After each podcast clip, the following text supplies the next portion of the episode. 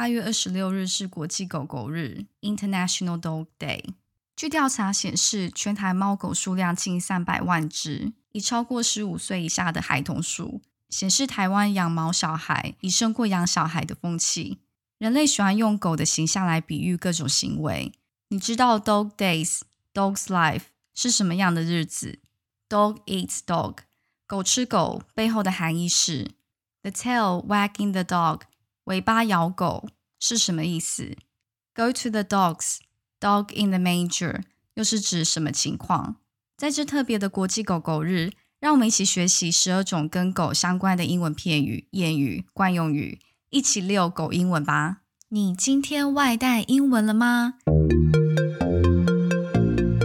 欢迎收听外带英文 English to Go，让你轻松外带使用英文。大家好，我是珍妮。首先，第一个跟狗相关的片语 Dog Days，我们听一下字典解释。The hottest days of the summer。该片语起源于古罗马、希腊或埃及。他们认为酷暑是地球靠近天狼星，也就是大犬座造成的。罗马人将夏末时期称为狗星日，因此 Dog Days 指大热天、酷暑、三伏天。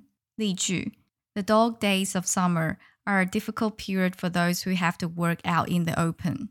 对那些必须在户外工作的人来说。夏季的三伏天很难熬。第二个片语，dog's life，a very unhappy and unpleasant life。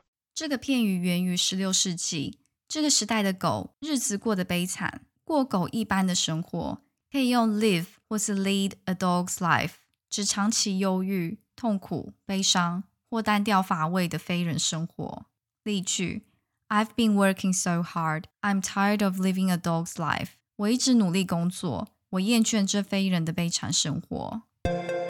第三个片语，work like a dog，to work very hard，像狗一样的工作，work like a dog，大多指不知疲倦的工作，或做很多工作却得到很少的报酬。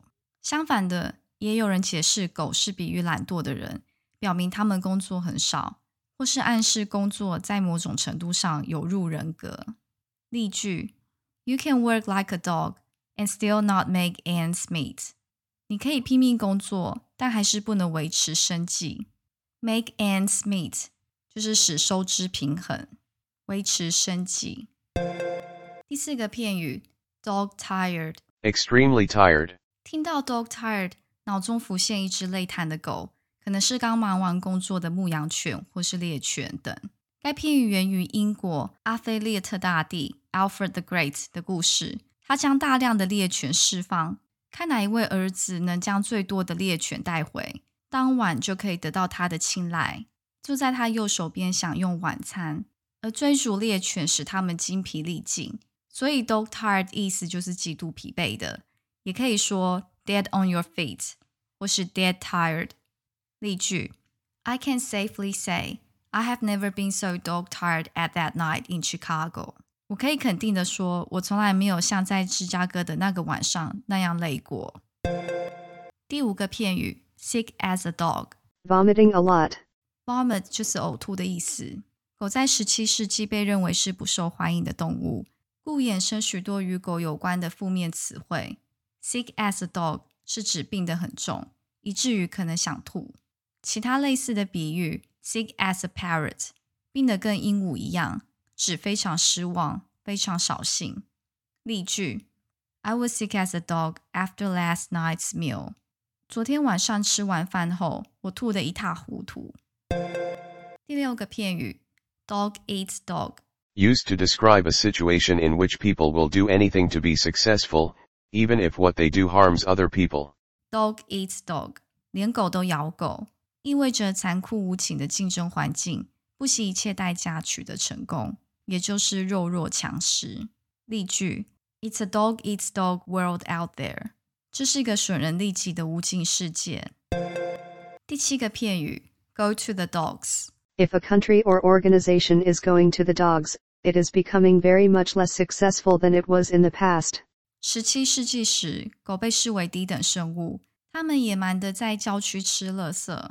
如果一个机构已经 Go to the dog，出现狗。他就不复往日之盛， Go to the dog 指组织、机构等一蹶不振，大不如前。例句：These firms gone to the dogs since you took over。这公司自你接手一大不如前。第八个片语：the tail wagging the dog。 A situation in which a large group has to do something to satisfy a small group. 有一句话说 ：“A dog is smarter than its tail。”狗比尾巴聪明。如果尾巴更聪明，那么尾巴就会咬狗。想象一下，一只狗摇尾巴到全身摇晃，尾巴摇狗，the tail wagging the dog，比喻事物的主次颠倒，次要部分支配或决定全局。这句片语也可以简称 wag the dog。除了舍本逐末的意思，也可以指转移焦点，或是大群体为小群体服务。例句：The Prime Minister keeps wagging the dog to keep people from actually finding out about the scam and its details。总理不断转移焦点，以防人们真正了解骗局和其细节。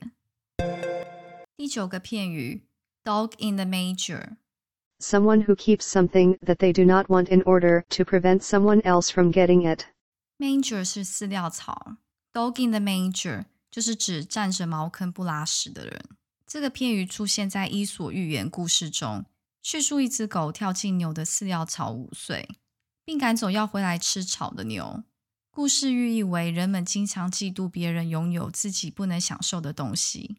例句：Stop being such a dog in the manger and let your sister ride your bike if you're not using it. 不要站着茅坑不拉屎。如果你不使用它，就让你妹妹骑你的单车。第十个片语：fights like cat and dog。 To have angry arguments all the time. 猫狗打架，fight like cat and dog，象征两个人就特定问题不断争论或争吵的情况。例句：The politicians tend to fight like cat and dog during general elections。大选期间，政客们容易像猫狗一样争吵不休。第十一， 跟狗有关的谚语：You can't teach an old dog new tricks。 Said to mean that it is very difficult to teach someone new skills or to change someone's habits or character. 像动物一样，年老难学艺。你不能教一只老狗新把戏。You can't teach an old dog new tricks，指无法改变他人的想法、做法或习惯。例句：I tried to make my grandmother learn how to use a smartphone, but it was just like you can't teach an old dog new tricks. 我试图教我的祖母如何使用智慧型手机，但这就像你不能教一只老狗新把戏。最后一个谚语：Every dog has its day。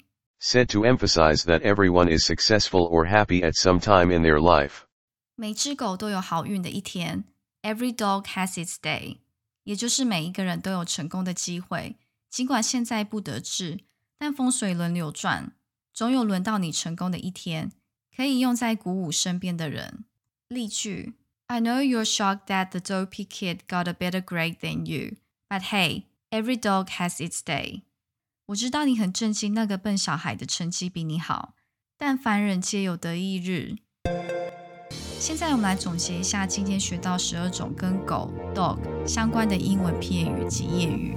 第一个 dog days 酷暑期，第二个 dog's life 悲惨的生活，第三 work like a dog 勤奋地工作，第四 dog tired 精疲力竭的，第五 sick as a dog 病得十分严重，第六 dog eats dog 肉弱强食，第七 go to the dogs 大不如前，第八 the tail wagging the dog 本末倒置转移焦点，第九 dog in the manger 站着茅坑不拉屎，第十 fight like cat and dog 争吵不休，第十一 you can't teach an old dog new tricks 本性难移，第十二 every dog has its day 凡人皆有得一日，也就是风水轮流转。